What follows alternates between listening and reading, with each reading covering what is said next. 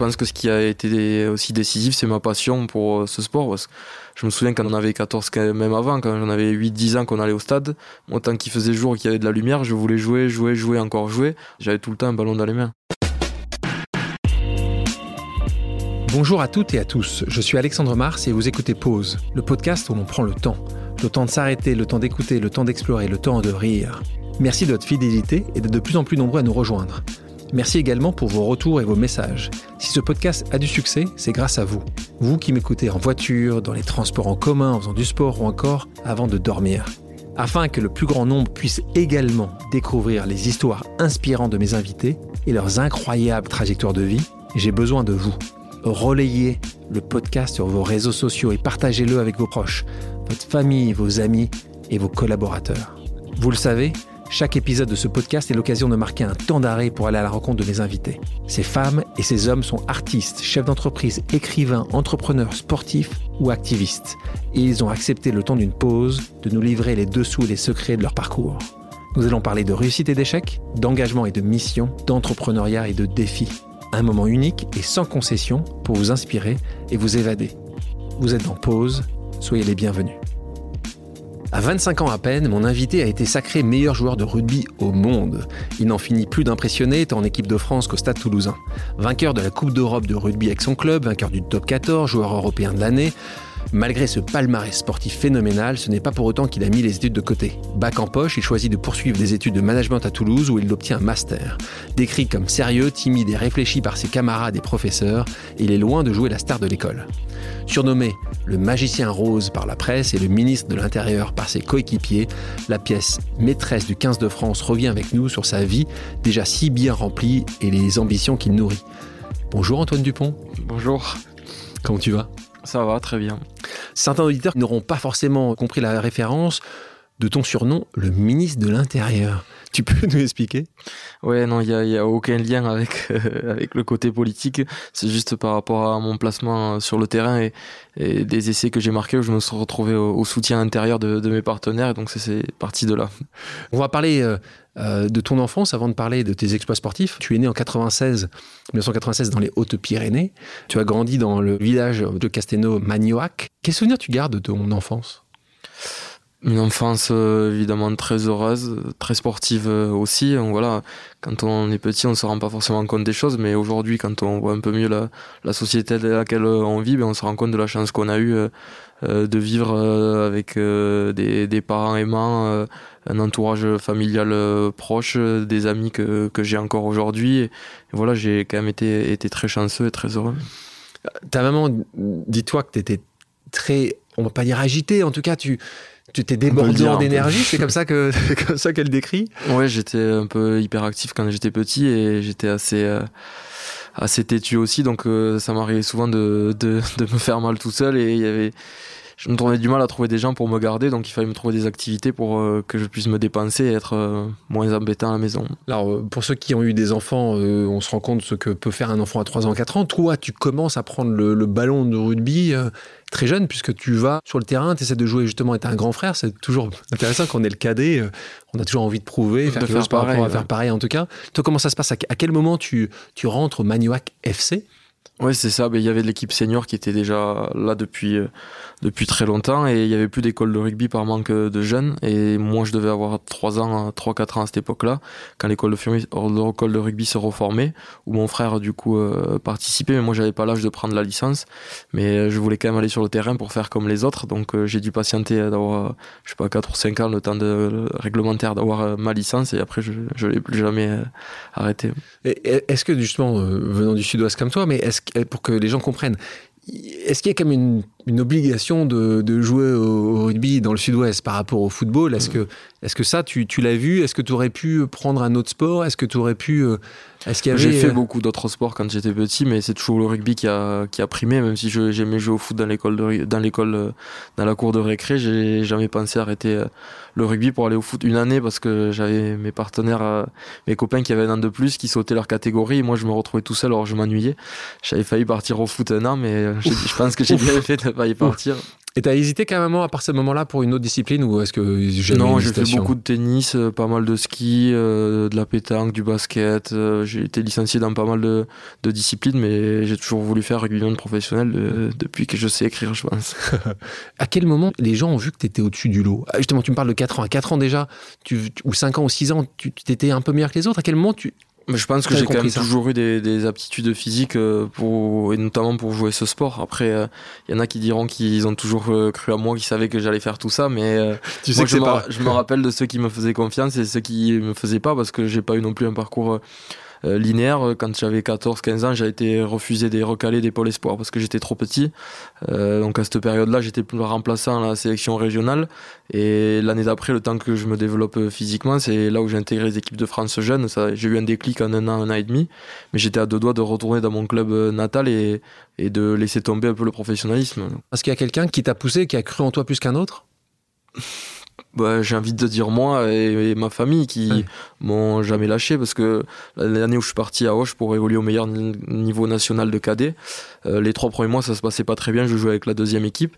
Et c'est à cette période-là où j'étais à deux doigts de retourner dans mon club parce que j'ai dit euh, quitte à, enfin moi je suis venu là pour jouer au meilleur niveau. Donc si je joue pas autant que je joue avec les copains que que je m'amuse. Et ça s'est pas ça s'est joué à quelques semaines où finalement j'ai intégré l'équipe 1 et tout s'est enchaîné derrière. Et, et je pense que si j'avais peut-être pas eu le soutien de ma famille à ce moment-là peut-être que je, la décision se répète plus vite. Donc aujourd'hui, donc tu joues 2000 euh, mêlées. Euh, euh, est-ce que à l'époque tu jouais déjà ce poste-là? Est-ce que c'est ce poste qui a été celui que, auquel tu jouais depuis depuis justement tout petit, ou est-ce que tu as joué à peu près à tous les postes, à part peut-être pilier? Non, j'y suis venu sur le tard. c'est vrai que quand j'étais petit, c'est pas un poste qui m'attirait plus que ça, et même jusqu'à mes 18 ans, je jouais tout le temps au poste de 10 en club. Il y a que sur les sélections où je jouais 2000 mêlées, c'est quand vraiment quand je suis passé professionnel que je me suis fixé au, poste de neuf, donc c'était pas là que je m'étais projeté. Et, et, pourquoi? Parce que parce que t'avais pas les compétences pour le 10, parce que tu parce que ouais, il y avait une question physique parce que à ce moment-là, c'était du coup 2011, 2012 où on recherchait beaucoup de, de, physique, euh, c'était la tendance euh, du moment. Et moi je, je rentrais pas trop dans les dans les standards. Et avec des gros jeux au pied où moi je préférais plus relancer à la main que que jouer au pied, donc euh, c'était c'était pas dans l'air du temps. Donc, euh, euh, tu passes par le centre de formation du FCH, donc ce que tu, expliques. Donc, tu passes aussi, euh, après l'intégration du, pôle espoir du, au lycée Jolimont, de Toulouse, où tu passes ton bac S, donc, donc plutôt spécialité MAST, mm. puisque c'est ça le bac S, même s'il a changé depuis. En, parlant d'élèves, quel type d'élève t'étais? Tu très studieux, tu faisais le minimum pour arriver à avoir euh, les bonnes notes pour passer au niveau supérieur. T'aimais ça? T'avais une... Ça me dérangeait pas. Après, je, depuis tout petit, j'ai quand même eu euh, plutôt des, facilités pour euh, apprendre à l'école, donc je me foulais pas. Je faisais le minimum des, devoirs qu'il y avait à faire un peu à l'arrache au, dernier moment, et j'ai fait un peu ça pendant toute ma scolarité. Donc après, j'avais cette chance-là de, je sais qu'il y en avait qui étaient plus en difficulté, notamment par les entraînements, parce qu'on manquait beaucoup de, cours, on avait des horaires assez lourds euh, à cette époque-là, donc c'est vrai que c'était pas évident de faire les deux.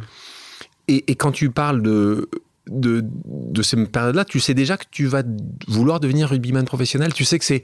À quel âge tu t'es dit, c'est ça que je veux faire dans la vie Tu regardais euh, la génération. après, je me le euh, suis toujours dit, mais le moment où ça s'est concrétisé, quand j'avais 5 ans, qu'on me demandait à l'école qu'est-ce que tu veux faire plus tard, ça que tu disais? Je disais rugbyman professionnel, mais sans savoir ce que c'était. Même quand je commençais à avoir 15-16 ans au lycée, je m'entraînais déjà tous les jours et je savais que que si je faisais ça plus tard, je m'en lasserais jamais. Donc c'était vraiment un, idéal pour moi de, de, de projet carrière. Quoi. Il y a beaucoup de gens qui pensent ça. Il y en a très peu qui y arrivent quand même. Donc, euh, toi, il y a un moment aussi, il y a une quand euh, tu as le cap à passer, il y a aussi qui se rendent compte des, exigences, des sacrifices qu'il faut faire pour et qui sont qui sont pas prêts. Donc euh, sur le papier, ça fait rêver d'être sportif de haut niveau, mais tout le monde n'est pas fait pour ça non plus. Ouais, mais c'est intéressant ce que tu dis. Est-ce que tu penses que il y en a qui font pas forcément tous les efforts nécessaires, mais partons du principe que tu fais les efforts nécessaires Qu'est-ce qui pour toi fait à la fin de la journée la différence? Tu penses que c'est une question de travail? Pardon, moi je te prends un exemple dans, le, dans un bouquin que j'ai écrit euh, euh, qui s'appelle Ose. Je parlais de, la théorie des 10 000 heures. En gros, expliquant que si tu dois vraiment exceller dans un sport ou dans une activité, c'est que tu as certainement plus pratiqué euh, l'outil ou le sport plus que les autres. Donc c'est les 10 000 heures. Mmh. Est-ce que tu penses que toi, tu considères que là où tu es aujourd'hui, c'est parce que tu as plus travaillé que les autres. Tu penses que tu as une génétique qui est évidemment euh, exceptionnelle et qui permet d'aller plus vite, d'être d'être plus habile. je pense que c'est un mix de, tout ça. Il y a quand même un bagage génétique avec des aptitudes que euh, j'ai pu avoir euh, certainement euh, à la naissance. Et après, je pense que ce qui a été aussi décisif, c'est ma passion pour ce sport. Je me souviens quand on avait 14, même avant, quand j'en avais 8-10 ans qu'on allait au stade, moi, tant qu'il faisait jour, qu'il y avait de la lumière, je voulais jouer, jouer, jouer, encore jouer. J'avais tout le temps un ballon dans les mains. T'as as essayé de calculer depuis 20 ans Combien d'heures t'as passé avec un ballon dans les mains? C'est impossible, mais beaucoup. Mais après, c'était même pas du travail. Pour moi, c'était inconscient parce que je m'amusais juste. Mais au final, j'étais en train de, de former le joueur que je suis aujourd'hui. Et je pense que je suis pas sûr que ça soit vrai de, quand on dit que quand tu veux quelque chose, tu travailles, tu l'as.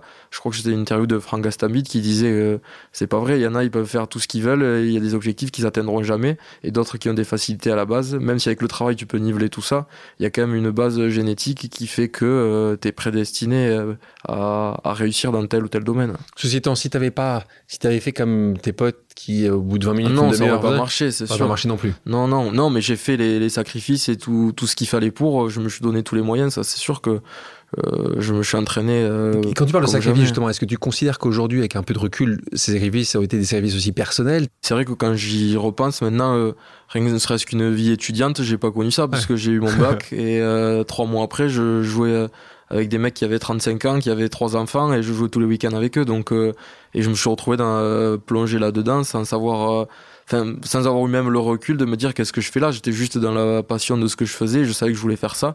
Donc je me posais pas plus de questions que ça. Et puis vu que j'étais pas le meilleur pour les soirées étudiantes, j'avais pas de regrets non plus. Quand tu dis pas meilleur, c'est-à-dire que t'étais, t'étais pas très bon, t'étais pas, voilà, tu, avais du mal à, aller, euh, aller vers les autres ou euh, tu dansais Non, je suis pas, je suis pas un grand danseur et je suis pas forcément quelqu'un qui va aller discuter avec des gens qui connaît pas pour le plaisir de découvrir quelqu'un. Je suis plus euh, introverti. Après, j'ai évolué aussi avec le temps, avec la maturité, mais quand j'avais 17-18 ans, j'étais pas forcément à l'aise. Donc, quand tu parles de sacrifice, c'est quel sacrifice dans ce cas-là pour toi? Mais Ça peut être sur, euh, là, on parle par exemple de l'hygiène de vie, d'aller se coucher tôt, de bien manger, de tu peux pas déconner comme les autres de ton âge. Au final, j'ai dû partir de chez moi euh, à 15 ans, je suis parti à l'internat. Après, je suis parti à Toulouse. Euh, après mon bac, je suis parti à Paris euh, faire le pôle France. Je faisais des retours en avion toutes les semaines, donc ma famille, je la voyais peu. Et encore parce que je jouais à Castres. Si j'étais parti à un club à l'autre bout de la France, je les, je les voyais plus. Mais à un moment donné, c'est des choses à faire. Donc, on se retrouve là en 2014. Tu disputes la finale du championnat de France Krabos. Donc, tu vas expliquer ce qu'est Krabos pour ceux qui ne sont pas. C'est le championnat élite junior, on va dire. Les moins de 18 ans. Euh, avec Hoche. Et donc là, tu rejoins le Castre Olympique. Euh, et donc, euh, tu fais tes débuts face à l'équipe professionnelle du RC Toulon. Là, on est en novembre 2014. Hein. J'avais joué en Coupe d'Europe face au Leinster en octobre. Tu fais les Coupes d'Europe. Et, là, on parle de Toulouse, c'est extrêmement important. Il y a un. Bon, là, je vais peut-être me faire quelques ennemis, mais il y a un club en France. non, on, va être sympa pour les autres clubs. Mais encore, il y a, un club de cœur, c'est comme ça, avec sur d'autres, dans d'autres sports, le Stade Toulousain. Alors c'est vrai que ça a beaucoup évolué au fil des années, au fil des décennies, hein, parce que c'est en tout cas le club qui a marqué, on va dire, les 20 ou 30 dernières années. Toi, euh, qui voyais ce club comme le, le phare de la région, euh, qu'est-ce qui s'est passé entre vos histoires d'amour qui n'ont pas eu lieu? Au moment où tu vas à Hoche, comme tu expliques tout à l'heure, au moment où tu vas à Castres, tu choisis Castres là aussi parce que tu penses jouer, c'est ça en fait euh, C'est essentiellement ça qui le, le sportif qui a primé aussi mon, mon bien-être. Euh, quand j'avais 14 ans, le Stade Toulousain m'avait contacté, mais je je me voyais pas partir habiter à Toulouse à 14 ans, loin de ma famille. C'était inenvisageable pour moi, malgré que ce soit le club de mes rêves. Ça ça me faisait peur et à ma mère aussi. Donc on a fait décision de partir à Hoche où et au final, on a joué contre le stade deux ans plus tard, on les a battus. Donc euh, ça s'est vérifié. Et, après, quand je suis parti à, à Castres, j'aurais pu aussi partir à Toulouse, mais où j'avais eu des contacts plutôt avec le centre de formation et les espoirs. Alors qu'à Castres, c'était l'entraîneur de l'équipe professionnelle qui était venu me, me, chercher et qui voulait me faire jouer dès, dès ma première année. Donc, euh, et d'ailleurs, ce qu'il a fait. Oui, oui, ce qu'il a fait. Ce qu'il a... Mais quand j'y pense avec le recul, euh, euh, prendre comme troisième demi-mêlée un petit jeune qui jouait un Krabos euh, trois mois avant, franchement, c'était osé. Et Il est connu, hein. Serge Mias, qui au final, euh, franchement, avait eu du cran parce que quand on voit aujourd'hui des jeunes de 18 ans qui jouent régulièrement, c'est quand même, c'est quand même très rare. Non, c'est sûr qu'il a fait quelque chose. Et donc, toi, tu disais, quand tu dis ton club de cœur, quand tu étais, revenons, quand tu étais tout jeune et que ton frère euh, soutenait, lui, euh, Stade français, toi, c'était Stade toulousain que tu soutenais? Ah Ouais, à Noël, euh, je demandais le, maillot du Stade toulousain avec écrit Michalak ou Poitrano dans le dos et à chaque fois que j'allais boire un match, c'était, c'était toujours Toulouse. Donc, ouais, c'est ça. suite à ces années à Hoche puis à Castres, tu rejoins finalement Toulouse.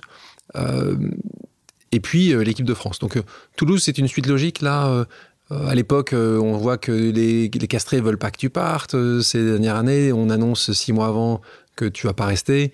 C'est une. T'as, non, je dirais, pas une, je dirais pas une suite logique parce que à cette période-là, l'année où je pars, Toulouse est fini 12e du championnat. Ah ils étaient en difficulté. Nous, on jouait les phases finales avec Castres. Donc, si on prenait l'instant T, presque Castres était meilleur. en fait, je, je, à Castres, j'avais l'impression que quoi que je fasse, j'aurais jamais une place de, de titulaire parce que l'entraîneur de l'époque, c'était Christophe Furios euh, faisait toujours jouer Rory et Cocotte qui euh, était un joueur d'expérience avec un gros vécu notamment dans, le club. Et j'avais dû enfin j'arrivais pas à me, à me projeter euh, et j'avais pas non plus une grande confiance dans le fait de, de passer numéro 1 et alors qu'à Toulouse je savais j'avais pas la certitude de l'être mais je savais que je partais à égalité et que ça se jouerait sur les performances. Et évidemment que le, le style de jeu le club tout ça y a joué et que au final j'ai j'ai même pas étudié les autres propositions et si je si je partais c'était pour aller à Toulouse. Tu pars à Toulouse, euh, l'acclimatation se passe très bien. Euh, tu es appelé à l'équipe dans l'équipe de France. Euh, donc là, raconte-nous ce moment-là, première titularisation. Tu étais où quand tu reçois l'appel? Je m'en rappelle, j'étais c'était pour le tour j'étais encore à Castres en 2017 en février, février mars pendant le tour à destination. Euh, je mangeais avec euh, un ami à moi à 200 mètres de la fac parce que j'avais cours l'après-midi euh, un mercredi. Je mangeais un snack le, midi et j'ai un pote à moi qui m'appelle, Anthony Gelong, qui me dit mais qu'est-ce que tu fais Christophe? Arrête pas de t'appeler, tu réponds pas, il y a l'équipe de France qui veut t'appeler. Et du coup après je rappelle, en fait il y a eu un blessé dans la semaine, il me dit ben, t'as l'avion à 16h, à faire tes affaires. Et du coup, je suis parti comme ça. Et deux jours après, je jouais contre l'Italie parce qu'il y avait eu euh, un blessé. Et ça a été ma première sélection. Donc, j'ai pas trop eu le temps de la voir arriver. C'est allé quand même très, très vite. C'est vrai que tu étais encore à Castres. Qu'est-ce qui se passe à ce moment-là? Tu reçois cet appel-là, c'est un rêve d'enfant mm. qui se réalise, t'appelles tout de suite ta maman, euh, Clément, ouais, ton frère, je savais pas si j'allais jouer ou pas, je savais pas pourquoi trop je montais. T'étais appelé quand même. Oui, mais après je pouvais être euh, en tribune, j'étais pas sûr de, de, participer au match encore, mais ne serait-ce qu'être appelé dans le groupe, c'était déjà tellement incroyable, je m'étais jamais, enfin, même pas posé la question de, j'attendais pas d'appel, donc euh, je me souviens. Et t'as 21 ans, J'ai à peine 20 ans, ouais, j'avais fait 20 ans, 3 mois avant. Du coup, j'appelle mon frère, je m'en souviens, il était, euh, je pense qu'il devait être dans la cour de la ferme. Je l'entends qu'il crie, euh, il y avait mon oncle à côté, et il dit Tonton, tonton, il y a Toto, il a plein d'équipe de France, il criait au téléphone. C'est moi, j'étais fier. Ouais, c'est des moments qui, qui resteront hein. toujours, c'est sûr. On avance quelques mois. Premier match très important contre les All Blacks. Un des moments qui. Là ouais, un moment euh, très fort, ouais, c'est sûr. Là, du coup, j'étais avec Toulouse. C'était. Je me souviens la semaine d'entraînement, j'étais j'avais plutôt le chasuble euh, qui me prédestinait à être sur le banc des remplaçants. Donc euh, je me, j'étais habitué à cette place-là. Et euh, en fait, la veille de, on m'annonce que je, c'est moi qui vais commencer. Donc j'avais quand même beaucoup de, de, pression. Mais après, d'un côté, je me disais, les All Blacks, de toute façon, quand on les joue, on n'est jamais favori. Donc il y a rien à perdre. fond, c'est un peu comme ça a été toujours ma philosophie de pas trop me poser de questions et de me dire je me souviens quand j'avais fait mon, ma première titularisation avec Castres, je jouais avec un numéro 10, Rémi Thalès, qui avait 12 euh, ans de, 10 ou 12 ans de plus que moi. Très expérimenté, qui me disait avant le match, euh, te pose pas de questions, joue comme quand tu jouais en, en Crabos à Hoche, ça se passera très bien. Et au final, c'est sûr que c'est plus facile à dire qu'à faire, mais c'est cette mentalité-là qu'il faut avoir. Tu, tu, le fais dans ce match-là, euh, une défaite de l'équipe de France, comme il y en a eu un certain nombre pendant quelques années avant l'arrivée de, de, Fabien Galtier. Là, on était sous Jacques Brunel. Et là, une, perte, une défaite assez, assez forte, mais tu es élu euh, homme du match. Ben oui, paradoxalement, je crois que ça fait finir à 38-17, quelque chose comme ça.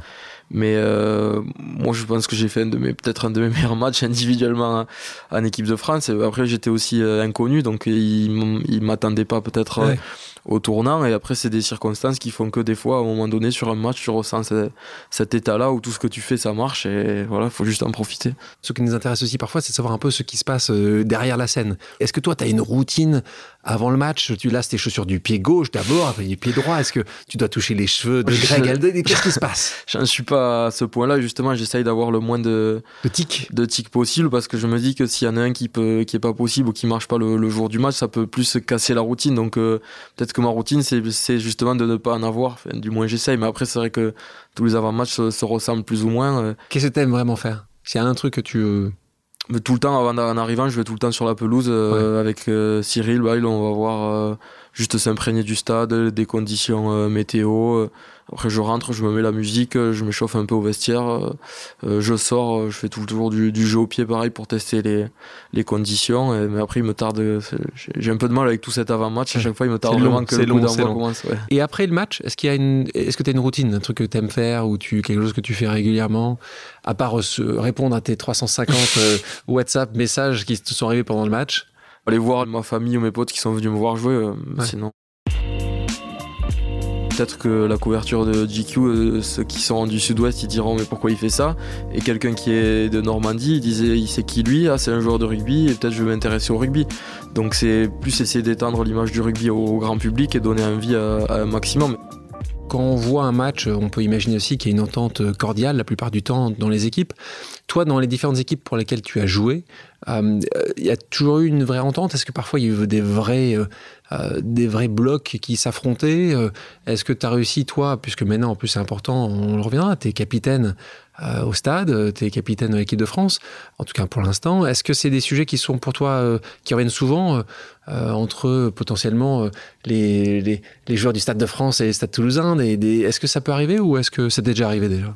Non, honnêtement, ça, j'ai quand même été toujours euh, évolué dans des groupes plutôt simples, mais après, c'est vrai que c'est tellement dépendant des résultats. La première année où je suis arrivé à, Castres, euh, on a joué le maintien toute la saison, donc c'est sûr qu'il y a beaucoup plus de, de, de tension parce que ben, justement, tu, tu joues ta, ta peau un peu tous les week-ends même avec l'équipe de France, on a eu des contextes particuliers, on a enchaîné les, défaites, on a eu des résultats qui étaient, qui étaient compliqués. Donc euh, c'est vrai que ça dépend beaucoup de ça, mais je pense que justement en ça, à Toulouse et même en équipe de France en ce moment, on a quand même la, chance d'avoir un groupe qui s'entend très bien euh, aussi en dehors du terrain et c'est important. tout à l'heure, on parlait des, des, fêtes, des fêtes étudiantes où tu disais que c'était pas forcément euh, les fêtes de, de troisième mi-temps. Alors peut-être que c'est plus ce que c'était il y a peut-être 20 ou 30 ans, ça reste quelque chose de mémorable quand vous avez battu les Blacks, par exemple, ou n'importe quelle équipe. Est-ce que c'est vraiment une, une fête incroyable? C'est les fêtes de Bayonne ou c'est plus calme C'est pas tous les week-ends comme ça pouvait l'être euh, à une époque, mais bien sûr que sur des, des grands matchs, sur des titres, euh, on a des souvenirs euh, mémorables de soirée parce que c'est important de fêter ça aussi, que tu travailles tous les jours, toute l'année pour arriver à des résultats comme ça. Donc quand tu as un titre en fin de saison, évidemment qu'il y a des moments incroyables, mais je suis quand même bien meilleur sur les, les deux premières mi-temps que sur la troisième. c'est quoi celle la plus dingue que tu as vécu toi? Que tu peux avouer? Ouais, je pense que le premier titre qu'on gagne en 2019, on avait fait, euh, on avait récupéré le petit train de la ville de Toulouse pour les touristes et on avait fait la tournée des bars toute la journée avec le petit train déguisé avec tous avec des maillots de basket. C'était euh, une image assez sympa. Et suivi évidemment par la, par la population, par les par Toulousaine. Euh, en, parlant de rugby, il y a quelque chose qui marque aussi fortement les gens qui regardent le rugby et qui regardent aussi le foot, c'est le respect euh, qu'il peut y avoir entre l'arbitre et les joueurs et les joueurs et l'arbitre. Quelque chose qui existe peu ou, pas. Euh, en tout cas assez rarement dans le mm. football. C'est ce qu'on nous inculque depuis euh, tout petit dans les écoles de rugby, c'est respecter l'arbitre et même en, jeune, on voit jamais un, joueur qui va contester la décision d'un arbitre. Puis en soi, ça paraît quand même logique puisque à part le, le retourner contre toi, il y a aucun intérêt à faire ça. Et après, au niveau professionnel, euh, c'est euh, c'est exacerbé. Et je pense que le fait qu'ils aient, les, qu'ils aient les micros branchés aussi ça ça y fait beaucoup. Peut-être qu'au foot s'ils avaient les micros d'allumés ça t'as, entendu qu'ils pensent faire ça pour ils en parlent ouais, ils en parlent. Donc moi j'attends de ouais j'ai entendu ça mais je pense que ça serait quand même une bonne chose parce qu'au final tu, tu si tu sais que tu passes euh, à la télé en disant ce qui et les deux côtés hein, parce que ceux qui disent parfois les joueurs de football c'est que l'arbitre peut aussi parfois avoir des des des, des choses, des choses qui sont pas forcément idéales. Mais c'est vrai qu'il y y a une vraie différence on va passer à une pause amicale, Antoine. Le principe est simple. J'ai demandé à quelqu'un qui te connaît de te poser une question surprise. On l'écoute. Salut Antoine, c'est Cécile. Alexandre m'a proposé de participer euh, un petit peu à votre discussion en te posant une question. Euh, j'aimerais savoir à quel point la personne que tu es dans la vie, dans la vraie vie, est différente de celle que tu es publiquement euh, aux yeux des, supporters, aux, yeux de ceux qui ne te connaissent pas. Question de Cécile Gray, qui est journaliste sportive chez France Télé. Je pense qu'il y a quand même euh, beaucoup de, similitudes, mais euh, je dirais que je suis quand même euh, plus ouvert dans ma vie privée, dans ma vie de tous les jours, que ce que je peux laisser transparaître dans, les médias. J'ai toujours cette image d'introverti, de, garçon qui parle pas à, la limite de, l'autisme, mais j'ai quand même progressé là-dessus et quand je connais, je me livre beaucoup plus facilement, je discute et, je suis plus à l'aise. C'est que j'ai un peu de mal avec euh, les personnes que je connais pas à, discuter, à discuter ou à m'étendre sur ma vie parce que j'aime pas forcément parler de moi, mais ça reste quand même euh, assez proche, je pense. Et donc là, par exemple, maintenant, euh, quand tu es régulièrement à la fin des matchs, au mi-temps, interviewé, et que tu sais qu'il y a 3, 4, 5, 8 millions de Français qui regardent, Bon, non, mais j'ai plus de soucis maintenant. Non, puis après, c'est toujours plus facile quand on parle de quelque chose qu'on connaît. Je préfère parler d'un match que, que parler d'autre chose. C'est toujours, c'est toujours plus facile. Mais évidemment que j'ai fait, que j'ai beaucoup, euh, je n'aime pas le mot progresser, mais que je suis plus à l'aise euh, maintenant avec ça. En parlant de journalisme un, un petit peu, euh, aujourd'hui, est-ce qu'il y a eu des discussions entre euh, Fabien Galtier et à l'époque, euh, c'était il n'y a pas si longtemps que ça, quand euh, France Télévisions, l'équipe ont mis en avant le fait qu'il était parti de la bulle sanitaire, hein, et donc on sentait que Fabien Galtier avait une, voilà, une dent un petit peu, mm. à tel point qu'à un moment il n'avait même pas répondu aux questions qui lui étaient posées. D'ailleurs, c'est peut-être Cécile Gray qui lui posait les questions. Toi, comment tu, comment tu le vis, cette relation avec les journalistes dans, dans, un, dans un pays où l'équipe fait le beau temps, souvent le middle aussi, euh, le midi olympique dans le rugby, mais est-ce que tu as une relation proche avec ces journalistes? Est-ce que, est que, tu, euh, est-ce que euh, tu passes du temps? Est-ce que c'est Il y en a forcément quelques-uns avec qui on est, on est plus à l'aise. Justement, les journaux le savent parce qu'ils il les, il émissionnent toujours à eux pour nous approcher quand ils ont besoin de quelque chose. Mais je reste quand même très méfiant avec ça parce que je sais l'effet pervers que ça peut avoir. Certes, en ce moment, ça roule pour moi, donc c'est facile enfin, l'image que je peux avoir dans les médias, mais je me souviens il y a encore quelques temps où, où euh, on me trouvait toujours plein de défauts qui aujourd'hui ont disparu et pourtant mon jeu n'a pas changé tant que ça, donc j'ai pas la mémoire courte non plus. C'est quel défaut qu'ils voyaient en toi? Que j'étais pas gestionnaire, que j'étais pas leader, après c'était mon jeu au pied, après c'était que j'étais trop individualiste. Il y a toujours une bonne raison de ne pas me faire jouer, de me laisser sur le banc. Donc, euh. Est-ce que ce jeu des médias te plaît de plus en plus? Tu as appris à le maîtriser? Refaire une, énième interview où je raconte euh, euh, ce que j'ai fait, mon jeu, comment mon jeu a évolué honnêtement, ça me fatigue plus qu'autre chose aujourd'hui. Donc, j'essaie plus de me tourner dans des médias qui peuvent être euh, hors secteur euh, rugby, qui peuvent m'ouvrir aussi à d'autres euh, sujets. Ça reste quand même plus intéressant pour moi. Il y a eu une couverture de GQ en peignoir de bain. Je sais pas si c'était un peignoir, en tout cas, c'était de mode. Hein. Été facile à, dire oui, ça, j'ai envie de sortir le rugby d'un microcosme. Évidemment, ce microcosme a peut-être un peu toussé en voyant Antoine Dupont sur ce type de photo. C'était facile ces décisions? Tu t'as hésité ou pas du tout? Non, j'ai hésité. La question, je, me la suis posée. Et c'était déjà, est-ce que moi j'ai envie de le faire? Qu'est-ce que ça va donner? Après, c'était le regard des gens. Euh, comment ça va être euh, euh, reçu par, le, par les puristes, par le, grand public.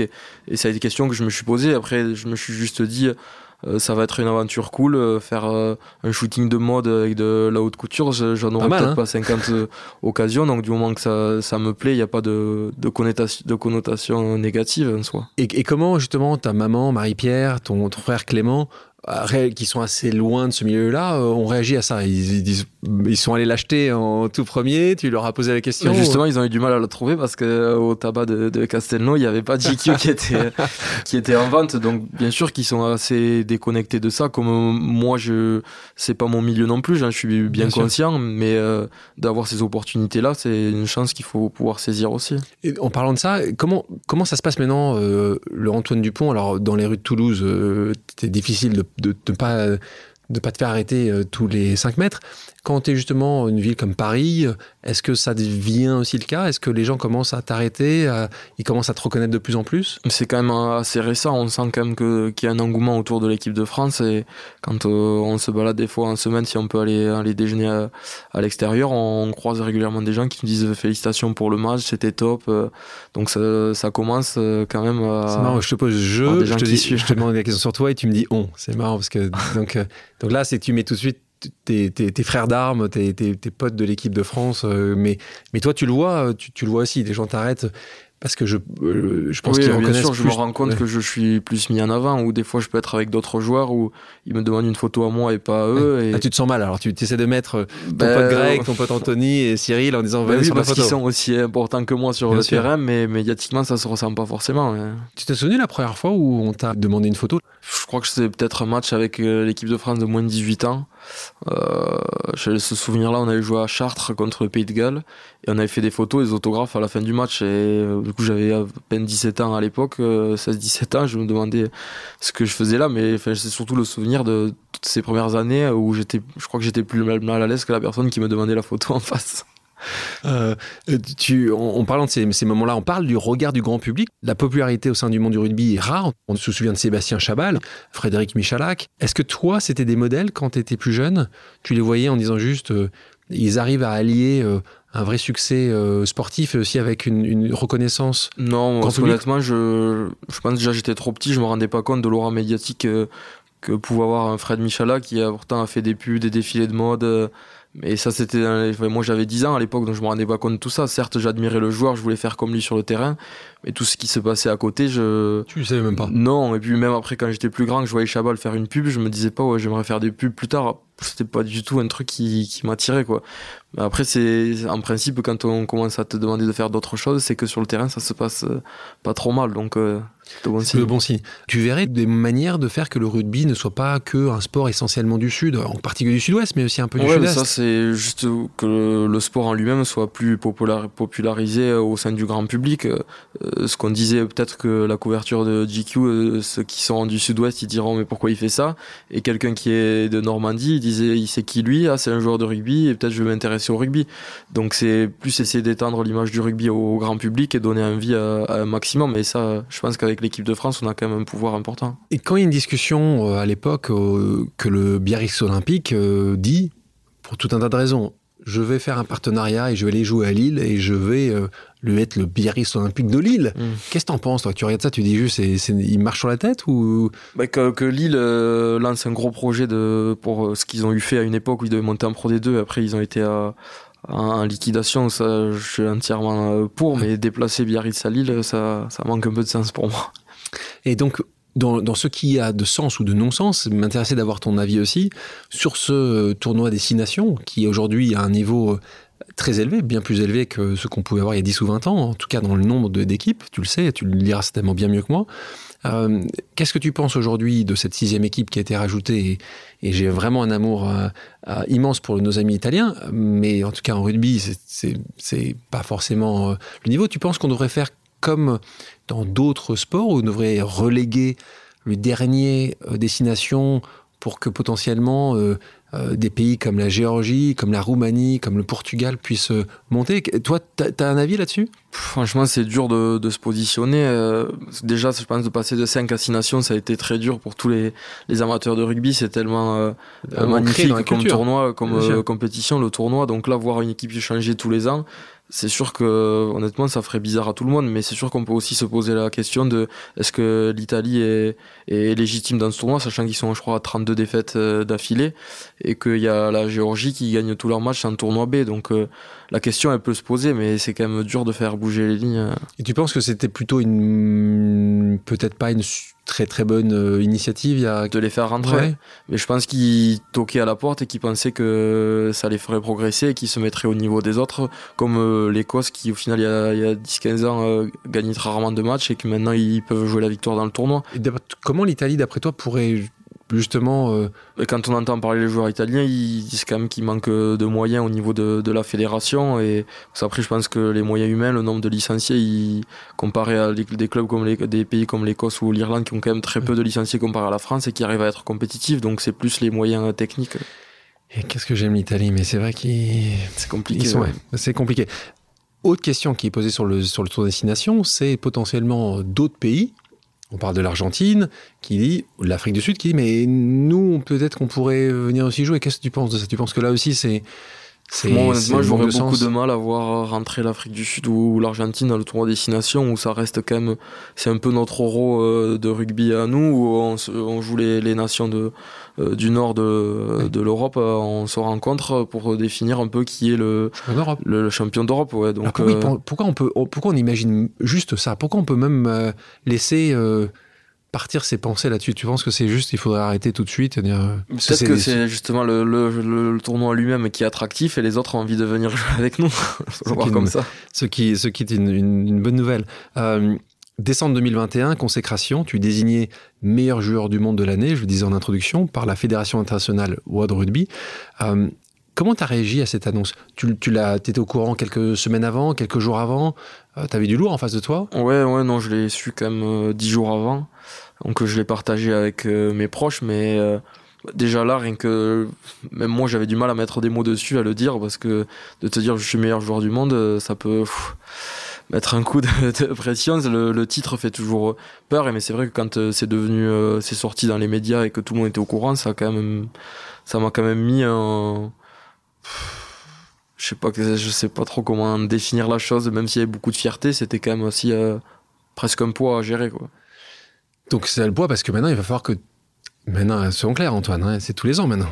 Oui, dans, tous les cas, je pense que quand on atteint un certain niveau, on n'a plus envie de redescendre. Donc, euh, c'est un, peu comme le euh, C'est un peu comme le. Est-ce que tu sais d'ailleurs, il y en a eu souvent qui l'ont eu plus de 3 4 fois? Euh, je crois que c'est 3 le record. 3 Après, ça existe que depuis 2001. 2001, parce que Galtier l'a gagné en 2002, donc la deuxième année, et un deuxième français, Thierry du Sautoir, qui l'a gagné en 2008. 2011 Ouais quand la France avait fait la finale. La finale Coupe du Monde. ce qui, qui est paradoxal, c'est que nous, on n'a pas gagné le tournoi et on a perdu des matchs cette année. Donc, euh, qu'est-ce qui va se passer quand à la fois Donc, euh, non, je crois que c'est Carter qui l'a eu trois fois, et Mako peut-être deux ou trois fois aussi. On est en train de parler de de génie. Ouais, de légende. De légende. Et toi, tu aurais décerné à qui si t'avais pu, si t'avais si avais voté? Je l'aurais peut-être mis un qui était même pas nommé. Qui aurait été? Peut-être mis à Hardy Savea. Parce que après c'est facile de le mettre à néo-zélandais parce que c'est ils sont toujours euh, ils sont toujours pas loin. Hein. Ouais, mais bon, il fait quand même une saison euh, ou alors il y a ici à Colisi euh, aussi avec l'Afrique du Sud qui fait quand même une très grosse saison. Donc après le sac, tu déclares à l'équipe, je te cite, c'est mieux de soulever le trophée de champion au Capitole devant du public que de lever celui de meilleur joueur du monde tout seul chez soi. Tu donnerais mille fois un Brennus? Lever un Brennus devant la place du Capitole rempli, c'est assez dur à décrire en émotion honnêtement. Alors là, t'es un peu tout seul et que tu. Voilà, tu, Ouais, mais, après, c'est pareil, comme je te disais, quand tu mets des mots dessus, de te dire je suis le meilleur joueur du monde, c'est. C'est tellement grand que c'est dur à, à, visualiser, mais, mais les sensations directes de, de, de la place remplie, c'est fort. Comment c'est quelque chose qui est, qui est, frappant. Je pense que les gens qui nous écoutent le voient. Hein, T'as une humilité en téflon, quoi. C'est quand même compliqué d'être plus humble que toi c'est de l'éducation, c'est vraiment tes parents qui t'ont appris ça, c'est comment tu arrives à la cultiver d'ailleurs euh, Tu peux avoir jusqu'à 15 ans, mais tu l'es encore aujourd'hui. Comment t'expliques ça? Honnêtement, je sais pas trop, mais c'est sûrement que l'éducation doit y jouer une, une grande part. Mais après, euh, ma mère, elle m'a jamais dit, euh, enfin, elle a jamais eu non plus à me brider là-dessus, à me dire te prends pas pour un autre, ceci, cela. Je pense que peut-être c'est rentré assez tôt dans ma tête où elle, elle a déjà un métier euh, plus que sociale, elle est infirmière psychiatrique, donc euh, depuis tout petit, elle m'a toujours euh, appris à se dire qu'il y avait, qu'il y avait aussi plus de chances que d'autres dans la vie, qu'il fallait arriver à se mettre au niveau de, de tout le monde, donc c'est peut-être ça qui m'a guidé, je sais pas. On parle aujourd'hui de génération dorée de l'équipe de France. Tu parlais de, de tes potes tout à l'heure. Est-ce que tu la vois comme ça, cette génération-là? Je pense qu'on a quand même de, de la chance d'avoir un vivier de joueurs performants, parce que depuis euh, quelques années, on avait du mal à, trouver des jeux parce qu'il y a des choses qui ont été mises en place, euh, les histoires de GIF, euh, le faire jouer dans les, jeunes de plus en plus dans les clubs, ça a permis de les faire se développer et arriver à maturité avec l'équipe de France, mais aussi d'avoir un, un staff structuré avec des résultats qui perdurent. c'est sûr que ça y joue aussi énormément. Quel est le, en parlant des joueurs, quel est le meilleur joueur français pour toi de tous les temps? Il y en a un. Honnêtement, c'est dur, mais je pense quand même que même si c'était une autre époque, euh, Serge Blanco, il a quand même euh, marqué sa génération d'une main de fer et, et mis tout le monde d'accord pendant quelques années. Quoi. En tant que joueur, est-ce que après tu trouves que justement le fait qu'il a pu continuer à s'accomplir euh, en tant que président du Biarritz Olympique, en tant que président de la Ligue de rugby, est-ce que tu penses que ça c'était aussi un beau continuum euh, dans une histoire d'un joueur aussi, aussi exceptionnel que Serge Blanco? Après, c'est chacun a, ses envies aussi d'après-carrière et je pense que lui avait envie de, rester dans le rugby. Après, il y en a d'autres qui ont réussi à, en dehors du rugby, leur projet et leur épanouissement personnel. Lui a réussi à avoir une grande carrière en restant dans le milieu, ce qu'il a encore plus euh, médiatisé, mais je pense qu'on peut s'accomplir euh, pas forcément en restant. Là, tu parlais de Serge Blanco comme joueur français, le plus grand international pour toi? Bah, moi, quand j'ai envie de parler de ma génération, plutôt, euh, je pense à Dan Carter, qui quand même reste une référence. Absolue. C'est dur à éviter. Quel est le meilleur conseil qu'on t'ait donné? Si un conseil, un jour, tu t'en souviens encore aujourd'hui? Ben, On parlait de cette phrase joue comme euh, quand tu jouais en Crabos à Hoche. Euh, c'est peut-être parce qu'on en a parlé là, mais c'est vrai que ça fait quand même vraiment euh, sens dans ma tête. Et parce que je suis aussi euh, un joueur, je pense, d'instinct et d'initiative, et que si je perds ça, je, je perdrai d'une part ma passion et mon amour pour ce jeu, mais aussi mon, mon niveau de, de, performance. Le conseil que tu donnerais pour mon, toi, mon filleul Sacha, qui au stade français, 16 ans, troisième ligne, numéro 7, qui espère, ce serait quoi le conseil que tu lui donnerais? Là aussi, lâche-toi, fais-toi plaisir, travaille plus que les autres, ce serait quoi le... Bien sûr qu'il y a une énorme part de travail, donc c'est euh, euh, lâche rien et travaille surtout euh, pour arriver là où tu veux arriver parce qu'après aussi il y a l'ambition tout le monde n'a pas la même ambition mais c'est surtout qu'il faut jamais perdre de vue le, plaisir parce que c'est ça qui, dicte tout je pense que ce qui accentue l'envie et l'engouement, c'est quand même le fait qu'on ait euh, ce potentiel, cette flamme dans cette équipe de France qui donne envie à, tout le monde et en premier lieu aux joueurs d'y participer et de pouvoir recevoir cet événement que la France n'a jamais gagné, où elle aurait peut-être une chance de le faire là rien que réunir ces conditions-là, c'est déjà incroyable. Tu parlais tout à l'heure de, ce moment où tu es au Capitole avec le Brennus. Pour toi, c'est le meilleur souvenir rugby que tu as eu depuis que tu joues ou il y en a un autre? Toutes ces phases finales qu'on fait un Crabos à Hoche, ça faisait, je crois, 10 ou 20 ans que le club n'était pas arrivé jusque-là en, junior. On avait, pareil, on parlait de génération dorée et là, on en avait une euh, aussi. À mon premier match que je fais en professionnel euh, à Castres, où j'avais toute ma famille et mes amis dans, dans les tribunes, ma première sélection mes titres avec Toulouse. Euh, ah, attends, là, tu... ton, ton, J'ai la chance quand même, ouais, à 25 ans, d'avoir vécu déjà des émotions. D'ailleurs, pour tous ceux qui rêvent d'être d'être euh, professionnels en rugby ou dans d'autres sports, de, de ton équipe de Hoche junior, euh, Krabos, il y en a combien aujourd'hui qui sont qui sont en pro? Je parle de génération dorée parce que je pense que, enfin, étalé sur trois générations, on... il doit y en avoir une dizaine. Dizaine. C'est beaucoup. Hein. Pour Hoche, c'est incroyable. Et dont 3, 4 en équipe de France. Quoi. Qui sont lesquels?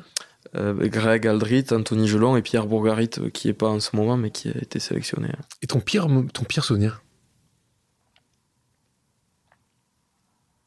La blessure de 2018 Ouais, j'hésitais entre euh, la blessure ou, ou, la défaite en finale à Krabos à Hoche parce que franchement, à ce moment-là, quand t'as connu que ça, que t'as 17 ans, que t'es avec tes potes, t'as l'impression d'être euh, en finale de la Coupe du Monde. Et la défaite, elle avait été tellement dure euh, à avaler, on était passé tellement près que franchement, ça avait été tu dur. Me tu prends cette défaite en crabos à gauche plutôt que celle contre l'Écosse, celle contre l'Angleterre où vous êtes à deux doigts de gagner le tournoi. Mais oui, parce qu'à cette époque, quand, quand tu as 17 ans et que tu sais pas que tu vas connaître tout ça, et, que encore tu, tu, te connais moins bien, tu as moins, plus de mal à gérer tes émotions, ben c'est encore plus, c'est décuplé. Puis je savais que c'était mon dernier match avec mes potes parce qu'après moi j'étais obligé de partir pour continuer ma carrière. Donc c'était un peu la fin du rugby de clocher pour passer vers le rugby pro. Donc. Euh, et, et, en parlant de blessures, parce que moi je, je te dis, quand, quand, quand, je te vois sortir d'un match, euh, et que je vois que c'est bien, tu n'es pas cassé, tu n'as rien, je, je, suis arrivé, je suis rassuré pour toi. Tu, toi, tu, penses un peu à ça, c'est un, un, sport de, vraiment de, de combat, de, dur. Hein. Euh, tu penses un peu à ça ou Parce que combien de blessures tu as vraiment eu euh, tu as eu des, des accros, hein. ça se voit d'ailleurs. Tu es en face de moi, je vois que tu as quelques cicatrices au niveau des arcades. Hein, les arcades, ça pète facilement. tu peux jouer le week-end d'après, c'est pas gênant. bah oui, ma plus grosse blessure, c'est les ligaments croisés en 2018. Et après, j'ai enchaîné deux blessures. J'ai eu une, une, fracture de fatigue au lombaire en 2019 à la Coupe du Monde. Et juste après, j'ai eu une, une acromio, l'épaule où j'ai eu deux, mois d'arrêt aussi, mais ça reste quand même le genou, le, ma plus grosse blessure. C'est c'est quoi? C'est un, un, plaquage? Comment tu sur l'épaule euh, En retombant, mais le match en Écosse qu'on perd en, 2020 qui nous coûte le tournoi. Euh, j'ai un plaquage, je retournais, je tombe sur l'épaule, euh, elle, elle, a sauté. Juste à la sauter, d'accord. Et donc, et, donc, et donc, la crainte, elle, est, elle existe ou elle est, euh, ça va avec le sport Une fois que tu es dans l'adrénaline du match, tu penses plus, et heureusement, parce que sinon tu pourrais pas être à en pleine possession de, tes moyens, mais dans la semaine, euh, bien sûr que ça te traverse l'esprit. Euh, parlons maintenant des Jeux Olympiques, euh, un sujet très important pour moi en tant que membre du conseil d'administration de Paris 2024. Au moment des Jeux de Rio en 2016, donc tu as Bernard Lapassé qui a réussi. Donc Bernard Lapassé qui a été le président de la Fédération internationale de rugby, c'était le premier Français à avoir cette position-là, une très bonne personne. Un Pyrénéen. Un Pyrénéen, exactement. A réussi à intégrer le rugby à 7 au programme. La question est la suivante pour toi. Mbappé a annoncé qu'il aimerait beaucoup faire Paris 2024. Est-ce que toi, tu te dirais, tiens, je vais rejouer un peu au 7 euh, pour pouvoir faire les Jeux Olympiques ou est-ce que c'est pas du tout un sujet? Si, c'est vraiment quelque chose qui, qui me motive, ne serait-ce que euh, les JO euh, à, Paris. Ben, à Paris encore plus, mais rien que faire les JO, c'est tellement incroyable quand tu es devant la télé que tu vois toutes les épreuves qui s'enchaînent, ce, cette ferveur patriotique, c'est tellement fort. Et en plus de, de, les recevoir à Paris, quand on voit ce qui est prévu, ça. Après, c'est Los Angeles, ça... peut être sympa aussi, Los Angeles. Hein. Je pense que là, tu peux, tu, toi, tu peux faire les, tu peux encore en faire, tu peux en faire quelques Olympiades. Et donc, quand tu dis ça, tu dis, tu, c'est un coin de ta tête, tu te dis, je, je vais je vais m'y je vais m'y remettre. Bah après c'est dur parce que voilà c'est une discipline qui reste quand même euh, différente euh, du 15 où euh, certes c'est le même ballon mais c'est pas les mêmes déplacements, c'est pas les mêmes courses, c'est c'est pas les mêmes stratégies et c'est pas les mêmes efforts physiques non plus donc il y aura de, de un temps d'adaptation c'est sûr mais en tout cas il y a ouais. Ouais. Moi je suis chaud en tout cas. Ah, c'est chaud et donc et là c'est la même fédération donc c'est des sujets qui parce que je pense que tu vas pas être le seul à dire ça Ouais, et puis je, oui, voilà, ça fait pas, il y a pas que moi qui qui doit se donner mon accord. Il faut que eux ils soient d'accord, que mon club aussi. Donc euh, c'est sûr que il faudra en parler avec toutes les personnes à table. Mais en tout cas, moi ma volonté elle, y est, c'est sûr. Bah nous on achète. Hein. Comme je disais euh, dans l'intro, tu as décidé de poursuivre tes études euh, également, en plus de ta carrière sportive. Tu as étudié donc le management et tu as obtenu ton master à la Toulouse School of Management en 2020. comment tu as réussi toujours à gérer justement ton agenda? Tu avais un, agenda qui était qui était un peu allégé, pas du tout. Euh, tu avais des gens qui avaient. si je dois caricaturer, en gros, je j'étais jamais en cours, je me faisais envoyer les, euh, les, les, TD après coup et je révisais pour les partiels. Donc en gros, c'était quand même ça parce que c'était très compliqué d'être d'être présent et tous les travaux de groupe, euh, j'essayais de me greffer à des groupes où certains je faisais ma partie et d'autres il y avait juste mon nom parce que j'avais pas le temps et il faut le dire parce qu'il y a eu quelques fois où c'est arrivé comme ça et que heureusement que j'avais des gens pour pour m'aider, mais c'était beaucoup de, travail chez moi. Et euh, pourquoi tu t'es décidé à faire un master? Il y avait une réelle volonté? Tu t'es dit, tu penses directement dès 20 ans qu'il y a une après-carrière? C'est justement tes proches qui te disent, Antoine, pense qu'il va se passer un moment ou Non, mais il n'y a personne qui m'a poussé, honnêtement. Euh, moi, ma mère, si je lui avais dit que j'arrête après la licence, elle m'aurait rien dit. Mais si mes profs de licence, moi j'avais pensé peut-être arrêter, reprendre à la fin du rugby, mais je me voyais pas arrêter euh, sans avoir un bagage scolaire un peu euh, minimum euh, correct. Et je savais que j'avais quand même euh, quelques aisances en classe. Donc je me disais c'est dommage de, de t'arrêter là. Et si tu t'arrêtes là tu reprendras pas. Donc dans tous les cas tu auras des, des, notions qui te serviront dans ta vie pour gérer ta carrière pro dans ta vie de tous les jours et dans ta vie d'homme en général. Et tu penses que beaucoup de sportifs de haut niveau devraient, devraient aussi réfléchir comme ça? Tu penses qu'il devrait y avoir des, des parce qu'il n'a pas totalement été adapté pour toi le, ce master? Est-ce que tu penses? Et on en voit de plus en plus euh, des écoles qui essayent de, de Après, j'avais la possibilité de l'étaler, de le faire en 3, en 4 ans, si je voulais, mais j'avais pas envie de passer toute ma carrière à faire des études non plus, donc j'avais envie de, de le faire le plus rapidement possible pour pouvoir me consacrer à, mon sport. Donc c'est sûr que l'idéal, ça reste de pouvoir faire les deux. Mais honnêtement, je comprends ceux qui, qui, qui arrêtent parce qu'ils n'ont pas la, la motivation pour le faire. On va parler un peu de, carrière d'après-carrière. Euh, je te propose maintenant une seconde pause amicale. On écoute quelqu'un que tu connais également très bien. Bonjour Antoine. Voilà, j'avais une petite question à te poser concernant euh, ta vie euh, business un petit peu. En ce moment, tu es quand même le joueur de rugby français qui est le plus, le plus sollicité, je dirais, à tous les niveaux. Et cela c'est dû, bien sûr, cela est dû à tes performances. Hein. C'est grâce à toi, hein, et tu te le dois à toi. Et je voulais savoir justement par rapport à, ces sollicitations, je sais que tu es quand même très branché mode, euh, tu as le sens, un sens artistique assez développé et je, sais que tu es très attiré par une, une marque qui s'appelle Zadig Voltaire. Et je voulais savoir où tu en étais euh, par rapport à volonté de créer ta ligne, une ligne Zadig Voltaire Antoine Dupont, by Antoine Dupont. Et si tu en as parlé à Cécilia, qui est la styliste, voilà, tu peux nous, tu peux nous répondre librement, bien sûr. ou ne pas répondre d'ailleurs, tu es, c'est ta vie privée. Hein, voilà. Allez, je te salue. Ciao Antoine. Question de l'entraîneur d'équipe de France, Fabien Galtier. Euh, où en es-tu en rapport à ta volonté de créer ta ligne, une ligne Zadig et Voltaire by Antoine Dupont? J'ai rarement vu une question aussi longue déjà, donc euh, merci. Merci Fabien. mais euh, je pense que je me fais euh, assez chambrer avec le, magazine, ça m'a ça m'a pas aidé, mais je pense que c'est lui qui a chambre quand même... pas, il chambre un peu? sur ça, il me chambre me chambre pas mal, mais je pense que c'est quand même lui qui a lancé la chose avec sa paire de lunettes euh, futuristes, un peu à la Pierre Cardin. Et ah, ça balance, ça avec, balance. Avec son sa, sa, compagne qui est très, enfin qui est une ancienne mannequin, je, je crois et qui du coup il s'est fait habiller par Zadig et Voltaire parce qu'il a du mal à, choisir lui-même ses vêtements. Donc euh, oh, il, a besoin un peu d'aide. Moi pour le moment je me débrouille et j'arrive à, sortir les pièces. Ok, bon, Fabien, euh, si tu veux venir répondre à, notre micro, tu seras le bienvenu. Euh, J'étais en parlant de Fabien, tu te verrais, toi, euh, entraîneur, un jour? Tu, tu, sens que c'est en toi, ça, ou pas du tout? Honnêtement, j'ai vraiment du mal à me positionner là-dessus, sur le fait de, d'avoir cette volonté ou non de rester dans le, dans le rugby après ma carrière, je, suis dans l'incapacité de dire aujourd'hui si j'aurais pas un ras-le-bol, euh, si j'aurais envie de m'investir à 200%, parce qu'une vie d'entraîneur, c'est quasiment plus... Euh, c'est exigeant qu'une vie de, de, de, sportif, donc on verra. Euh, j'avais reçu dans ce podcast quelqu'un que j'aime beaucoup, il s'appelle Stéphane Nomis, qui est euh, un entrepreneur à succès, qui est aussi maintenant le président de la fédération de judo. judo, je l'ai écouté. tu l'as écouté. Et donc, euh, lui, il me disait un conseil pour les athlètes en, réorientation, parler anglais. Ça, c'est une chose faite pour toi maintenant? Tu t'as appris, tu dois apprendre avec les, les, arbitres aussi Oui, après, on a le langage du rugby où on connaît quand même pas mal de, de, de mots. Après, j'ai un anglais assez, assez scolaire, mais je me suis mis depuis quelques temps à, à prendre des cours pour être plus à l'aise. Donc, euh, c'est sûr que c'est important, hein, je pense. Une question dont je parle euh, avec souvent avec euh, Kevin Meyer ou avec Martin Fourcade, ce qui intrigue le public, c'est les sponsors.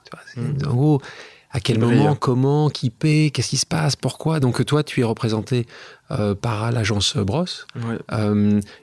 comment tu choisis les sponsors? Est-ce que est-ce qu'ils peuvent venir, je dis, les contacts directement euh, Christophe d'Agence Bros en disant je veux travailler avec Antoine Dupont Est-ce qu'il te contacte toi euh, Comment tu les choisis Est-ce que est-ce que c'est est-ce qu'il y, a une science derrière tout ça ou euh? Ça dépend. Mais après maintenant depuis quelques temps avec la Coupe du Monde qui approche et le nombre de sollicitations, c'est c'est Christophe qui centralise toutes les demandes parce que moi il faut que je reste focus et que j'ai pas que je mon hein, énergie pour, contacter Christophe, Agence Bros. Ça peut venir du bouche à oreille, un ami qui, euh, une marque qui m'apprécie, qui cherche à me contacter, mais donc ça, ça, ça dépend honnêtement.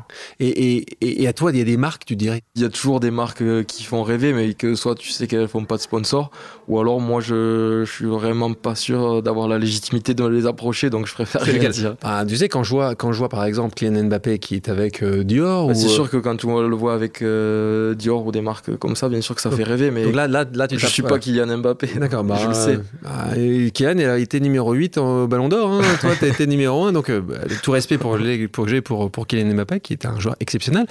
Mais euh, donc, j'ai compris, peut-être Dior, peut-être. Euh, je parlais de Kevin Meyer, j'ai eu le plaisir de recevoir dans le podcast. On avait notamment parlé de la place du sport dans l'éducation. Il déplorait que le sport ne soit pas tout à fait une discipline valorisante lorsqu'on grandit, puisqu'en gros, si tu as une mauvaise note en mathématiques, on va pas être content forcément quand tu reviens chez toi. En revanche, des mauvaises notes en sport, mmh. c'est pas vraiment un, sujet. Euh, euh, Kevin est quelqu'un de très engagé.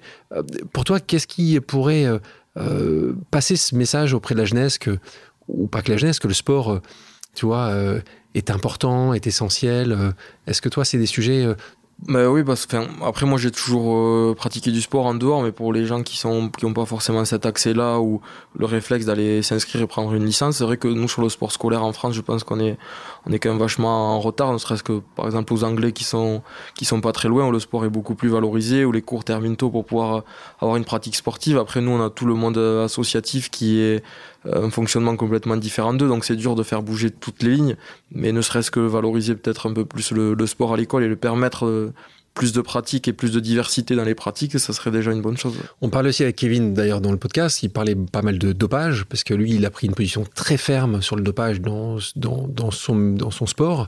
Euh, toi, c'est un sujet dont on parle très peu euh, dans le rugby. Est-ce que c'est un sujet que, qui est totalement évacué? C'est pas un sujet euh, important? Tu te, Parfois, tu te poses certaines questions. Bah, après, il y, a des, il y a des contrôles. Moi, là, je viens de sortir du, de ce qu'on appelle le groupe cible, où j'y étais inscrit pendant deux ans où euh, quotidiennement je devais renseigner sur une application euh, je pouvais être contrôlé tous les jours de l'année. Il fallait que je dise où t'étais, où tu t'es. Qu'il y ait une heure dans la journée où je sois référencé à tel endroit pour pouvoir être contrôlé. Prise de sang à ce moment-là. Euh... Sang ou urine. Donc c'est arrivé qu'ils arrivent chez moi à 6 heures du matin pour. C'est arrivé, ils l'ont fait, ils l'ont fait pendant les deux années. Ouais, c'est des contrôles inopinés. Ils peuvent venir quand ils veulent. Donc là, on peut se poser aussi des questions de, de, de liberté, de, de, vie privée. Mais après, ils peuvent faire des contrôles inopinés dans les clubs où, là, ils viennent, ils contrôlent 10-15 joueurs. Et ça, il faut qu'ils le fassent et qu'ils continuent de le faire parce que ça, la prévention, euh, euh, elle est hyper importante. Euh, on, parlait d'engagement également. Tu as la gentillesse de donner ton temps pour la fondation que je dirige qui s'appelle EPIC. Je te remercie évidemment. Est-ce qu'il y a des causes qui te tiennent plus à cœur que d'autres Ou est-ce que pour toi, c'est euh, l'engagement se situe aussi bien pour la planète pour les enfants en difficulté, pour les personnes âgées? Bah, Comme je te disais, moi franchement, j'ai quand même été hyper chanceux de l'enfance que, que j'ai eue, dans laquelle le monde dans lequel j'ai grandi étant petit. Donc, euh, j'aurais pas une cause qui me tient à cœur plus qu'une autre aujourd'hui. Et c'est en ça que justement, Epic euh, est importante aussi pour aider à, à diriger des, des gens qui ont une envie, mais qui n'ont pas forcément le euh, la compétence ou les moyens pour euh, savoir dans quoi se diriger. Bon, et vous avez compris, hein, moi je fais la publicité d'Antoine. euh, Antoine me fait la publicité. Là, on est, on est très bien. Là, on va, on va y arriver. Là, on, va, on en a réussi avec ce podcast. Le prompteur. T'as lu le prompteur, moi aussi, on est très bon. Mais donc, question d'ailleurs, moi qui m'intéresse, si t'avais pas été justement rugbyman alors? Qu'est-ce que, n'y avait ça, pas eu ça? la question, je me la suis posée. C'est quoi le métier rêvé sinon? Quand j'étais au primaire, je voulais faire marchand de chaussures pour avoir le plus de chaussures possible. ok, j'adore cette réponse. marchand de chaussures. Mais euh, non, honnêtement, euh, en plus, je restais quelqu'un d'assez euh, indécis dans ma vie. Donc, euh, j'aurais vraiment du mal à savoir qu'est-ce que je ferais, même ne serait-ce que le, mon parcours scolaire. Je pense que j'aurais pas eu le même si j'étais pas si j'avais pas fait du sport de haut niveau. Grand sujet Coupe du Monde 2023 en France. On parlait de Paris 2024 où tu gagneras le, les Jeux Olympiques à la tête de, de l'équipe de, de, de l'équipe de rugby à 7. Mais avant ça, rugby à 15 de, 2023. Donc euh, on affronte directement les All Blacks. Hein, on commence euh, par un petit match. Léger. Hein, léger. Euh, Bon, ça, c'est quoi? Tu y penses tous les jours ou pas vraiment? C'est chaque non, jour il vaut mieux pas parce que sinon ça endormirait mal la nuit. Je, Je pense qu'il y en a qui y pensent pour toi, je pense. Ouais, non, mais c'est sûr qu'on a dans un coin de la tête ça.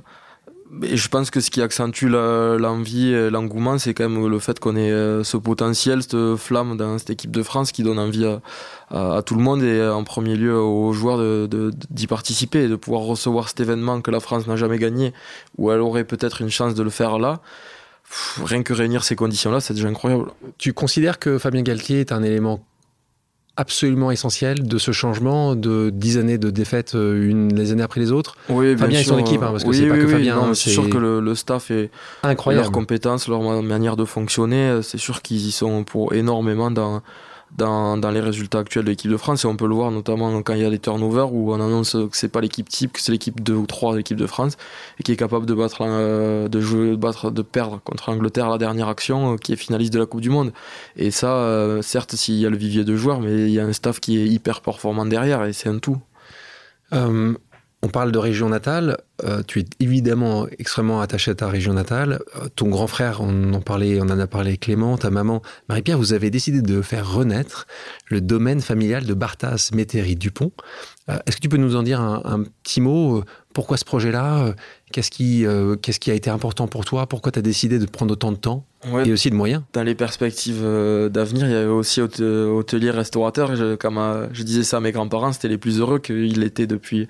Je crois que la première auberge au village à notre nom, c'était 1750. Donc C'est la famille, quoi. on s'inscrit dans, dans la lignée et voilà, l'hôtel-restaurant a fermé euh, en 2011-2012. Donc évidemment, ça a été une grande peine pour, pour mon frère et moi, pour toute la famille et pour tout le, village. Et mon grand-père, dans les années 80, avait racheté une ancienne métairie qu'il avait fait agrandir euh, pour faire un hôtel-restaurant pas mal de réceptions dans l'ancienne grange qui était retapée. Et nous, on s'est plutôt dirigé vers ça avec mon frère, euh, cette activité événementielle qui était plus dans, dans l'air du temps. On a rénové du coup tout le domaine euh, qu'on loue pour, pour des événements euh, en gardant la partie hôtel avec les chambres. Ouais, et ça, c'est un projet, euh, projet de vie et de famille. Ouais, qui, je on s'attendait pas à faire un truc aussi gros finalement. Ça nous a un peu pff, pas dépassé, mais, mais pas loin. Mais de toute façon, on avait cette volonté euh, ferme d'y faire quelque chose. Quand ça a fermé, euh, autant l'hôtel, on savait que ça allait être compliqué, autant la, métairie, le domaine, on, on savait qu'on voulait y faire quelque chose. Quoi on savait pas, puisqu'à l'époque, on était quand même très jeunes euh, tous les deux. On s'est dirigé vers d'autres projets scolaires, puisque mon frère a repris l'exploitation familiale de de Port-Noir de Bigorre, donc ça, reste une activité secondaire qu'il fallait mener à, bout parce que d'une part il y avait un attachement familial euh, extrêmement fort et sentimental, mais parce qu'aussi on croyait au potentiel du projet. Donc aujourd'hui, c'est donc un hôtel. Tu, as, tu peux aussi avoir des séminaires qui, euh, donc, euh, tu peux avoir aussi, tu, tu Ouais, en on a, du coup, on a essayé d'avoir le plus de diversité possible sur les, les événements où on fait du coup beaucoup de, de mariages euh, l'été et après hors saison, euh, on a pu équiper la salle pour recevoir des séminaires puisqu'on a une capacité de, de 50 couchages pour les entreprises qui, qui peuvent. Et peut-être que tout d'un coup, pendant ce séminaire-là, vous allez voir passer Antoine euh, ou pas. Et tu, es aussi une école tu fais aussi des stages de rugby l'été. Voilà, c'était aussi de, pouvoir, moi d'un côté, euh, transmettre euh, euh, ma passion et je sais que c'est toujours dur de trouver du moment euh, avec, les, avec les jeunes parce qu'on a des agendas toujours euh, compliqués, donc de pouvoir lier ça dans mon village natal, ça avait du sens pour moi. On parlait de passation. Tu n'as pas encore d'enfants. Tes enfants, tu les verrais jouer au rugby, toi? Tu les conseillerais Tu les pousserais à faire ça? Pousserait non, après bien sûr que je serais heureux que de, de voir mon, mon fils jouer au rugby, mais après d'un autre côté je me dis avoir cette pression-là de d'avoir euh, un père qui a, qui a réussi, c'est toujours compliqué, donc euh, honnêtement je l'en voudrais pas s'il si, s'il voulait pas. Comment, comment justement euh, ton, ton compère de la charnière Romain Tamac euh, le vit ça avec, avec son papa qui était euh, un, un, un- un grand joueur de Émile, euh, un grand joueur. Est-ce que ça, tu, tu, c'est une pression supplémentaire Ben, je- pour euh, l'avoir entendu répondre à cette question mille fois, je pense que ça a peut-être été plus euh, pénible dans, dans son adolescence, sa, sa jeune vie rugbystique. Mais après, il a toujours été au-dessus du lot, donc au final, ça se, ça se vérifiait. Et il s'est très vite fait un prénom, et c'est vite devenu Émile, le papa de Romain. C'est bien. Et pourtant, c'était bien pour il est lui. tout jeune. hein. Maintenant, je vous propose une pause musicale, Antoine.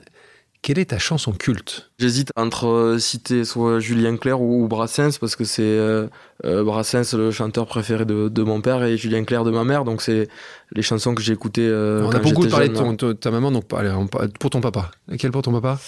Euh, oui, je dirais euh, Georges Brassens, Les copains d'abord. Ouh, ça c'est classique. du clairou, mais c'est un bon classique. On va l'écouter. Non, ce n'était pas le radeau de la Méduse, ce bateau, qu'on se le dise au fond des ports, dise au fond des ports.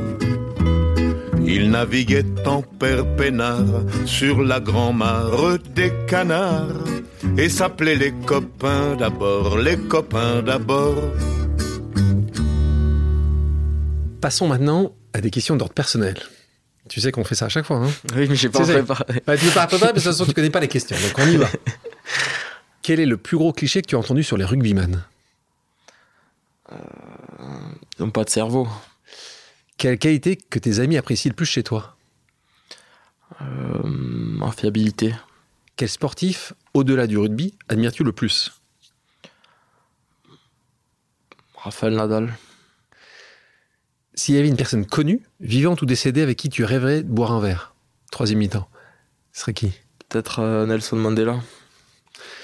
Ton film préféré? C'est quoi, Invictus? Tu t'es t'en viens, Invictus? Ouais, il- oui, il est incroyable, mais Ah oui, mais on a perdu, donc c'est pas dû- incroyable du tout, ça. Je rappelle que c'est un film sur la victoire des Springboks, donc euh, l'Afrique du Sud, où on s'est fait voler la demi-finale, il faut dire ce qu'il est. hein. en demi-finale contre les Africains du Sud. on va dire que je suis chauvin, mais je suis un peu chauvin, mais on s'est fait vraiment voler la demi-finale. Une glorieuse bastard. Ta plus grande peur T'as peur, toi? Ouais. Ah, t'as une peur là. Peut-être euh, être seul. Est-ce qu'il y a un endroit idéal pour faire une pause? J'aime bien la dune du Pilat. La dune Pila Passons à un petit jeu d'association d'idées pour terminer. Le principe est simple, je te dis un mot et tu me dis la première chose à laquelle il te fait penser. Alors, C'est assez simple. hein. Si je te dis rugby, tu me dis Premier Ballon, mot. ballon. Si je dis Toulouse. Rugby. Ah ouais. si je dis Galtier. Lunettes. Si je dis Laporte. Discours. Si je dis Good game. Rivalité. C'est bon ça de ne plus l'entendre beaucoup, hein, quand même. Alors, good game, hein, pour ceux qui On souviennent l'entend pas. de hein. notre bouche. Ouais. tu le dis ça, tu vas le dire, tu te fais un plaisir de dire ça. Alors, euh, on- tu expliques ce, ce good game, c'est l'histoire de. C'est le game. sorry good game, ouais, qui est traditionnellement que les Anglais disaient aux, aux Français après les crunchs quand euh, la- l'Angleterre avait gagné avec toute euh, l'ère de, de supériorité qu'ils qui savent donner et que euh, l'an dernier, l'an dernier on l'a reçu encore donc euh, Ah, t'as raison, 23-20. Mais toi, tu. et Quand tu t'aimes bien, bien le donner? Mais sans cette ère de supériorité, ça reste courtois.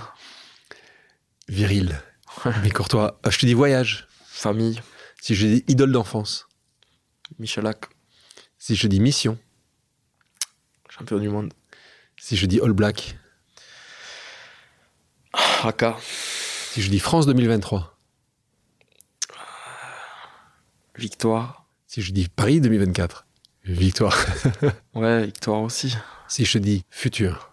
Entouré. Ah, j'aime bien celui-là. T'as besoin de ça? Ouais, je pense. Euh, si les auditrices et les auditeurs ont des questions, peuvent-ils te contacter sur tes réseaux sociaux? Si oui, lesquels tu regardes, tu as le temps, tu... Euh, Il y a un mail de contact dans ma bio. euh, Instagram. Ouais, il y a un mail de contact. Et là, tu essaies de regarder un petit peu, tu essaies on de... me transfère euh, On te les demandes. ouais.